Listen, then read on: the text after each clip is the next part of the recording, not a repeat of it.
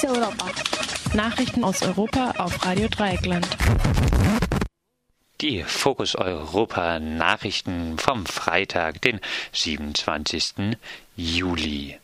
Flüchtlingsstrom aus Syrien. Die Zahl der Flüchtlinge aus Syrien ist laut der UNO-Flüchtlingshilfe in den letzten Tagen stark gestiegen.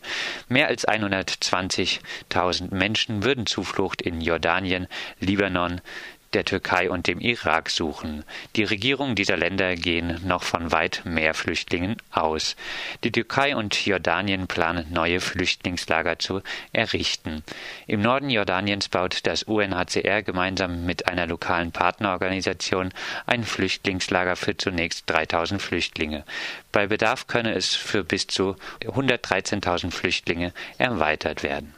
Troika in Athen. In Athen haben am Donnerstag die Kontrolleure der Europäischen Kommission des Internationalen Währungsfonds IWF sowie der Europäischen Zentralbank EZB Gespräche mit der neuen Regierung auf. EU-Kommissionspräsident José Manuel Barroso traf sich mit Regierungschef Samaras.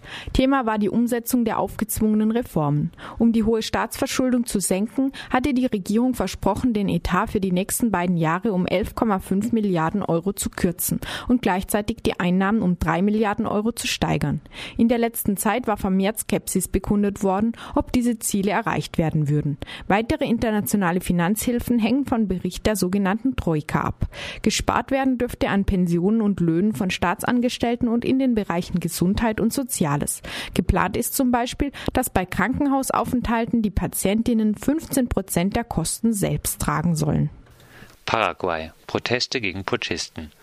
Wenige Wochen nach dem rechten Putsch gegen den Präsidenten Lugo hat die neue Regierung in Paraguay scheinbar begonnen, zahlreiche Arbeiterinnen und Beamte von öffentlichen Einrichtungen zu entlassen.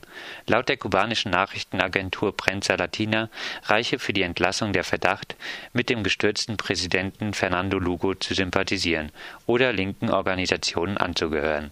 Laut dem Linksbündnis Frente Guasu habe es bisher 1000 Fälle von politischen Entlassungen gegeben. In den vergangenen Tagen kam es vermehrt zu Protestaktionen gegen diese Entlassung. Besetzung von Arbeitsagenturen und Finca in Andalusien. In Spanien geht der Widerstand gegen die tiefen sozialen Einschnitte weiter. Mitglieder der andalusischen Arbeitergewerkschaft SAT besetzten am Donnerstag in mehreren andalusischen Orten etwa 20 Filialen des öffentlichen Staatsdienstes für Beschäftigung, der mit der Arbeitsagentur vergleichbar ist. Erwerbslose sind besonders von den Kürzungen betroffen. Die Aktivistinnen schlossen sich in den Arbeitsagenturen ein oder hielten im Inneren Kundgebungen ab. In der knapp 100 Kilometer von der andalusischen Metropole Sevilla entfernten Gemeinde Osuna besetzten rund 100 Mitglieder der SAT auch am Donnerstag noch die 1200 Hektar großen vom Militär beanspruchten, aber weitgehend ungenutzte Finca Las Turquillas. Gefordert wird das Grundstück einer Kooperative von Landarbeiterinnen zu übergeben, damit diese mit dem Anbau von Obst und Gemüse ihren Lebensunterhalt sichern können. Die Besetzerinnen haben Hütten und Unterstände errichtet, um Schutz vor der Hitze zu finden. An diesem Freitag soll offiziell begonnen werden, die bislang brachliegenden Felder der Finca zu bestellen. Schon im März hatten arbeitslose Landarbeiterinnen in Andalusien eine brachliegende Finca besetzt, um sie kollektiv zu bewirtschaften. Im April war diese aber wieder geräumt worden. Türkischer Regierungschef Erdogan droht Kurden in Syrien mit Militärschlag. Einen Einmarsch nach Syrien bezeichnete der türkische Ministerpräsident am Mittwoch als ein natürliches Recht, wenn Zitat, Terroristengruppen in Syrien eine Bedrohung für die Sicherheit der Türkei darstellen würden. Er spielt damit auf die vermeintliche Nähe der Partei der Demokratischen Einheit PYD mit der Arbeiterpartei Kurdistans PKK an. Nachdem Assads Truppen sich aus diesem Teil Syriens zurückgezogen haben, kontrolliert die PYD die meisten Städte im kurdischen Teil Syriens. Die PKK fordert eine autonome Region und mehr Rechte für die kurdische Sprache und Kultur. Ihre Mitglieder werden vom türkischen Militär nicht nur in der Türkei selbst, sondern zum Beispiel auch im Irak angegriffen. So wurden am Dienstag 15 mutmaßliche PKK-Kämpfer an der Grenze zum Irak ermordet. Hierbei wurden Drohnen, Hubschrauber und Bodentruppen eingesetzt. Österreich. Staat gibt über 12 Millionen für Telefonüberwachung aus. Die Kosten der Telefonüberwachung in Österreich sind im Jahr 2011 im Vergleich zu 2008 um 80 Prozent gestiegen.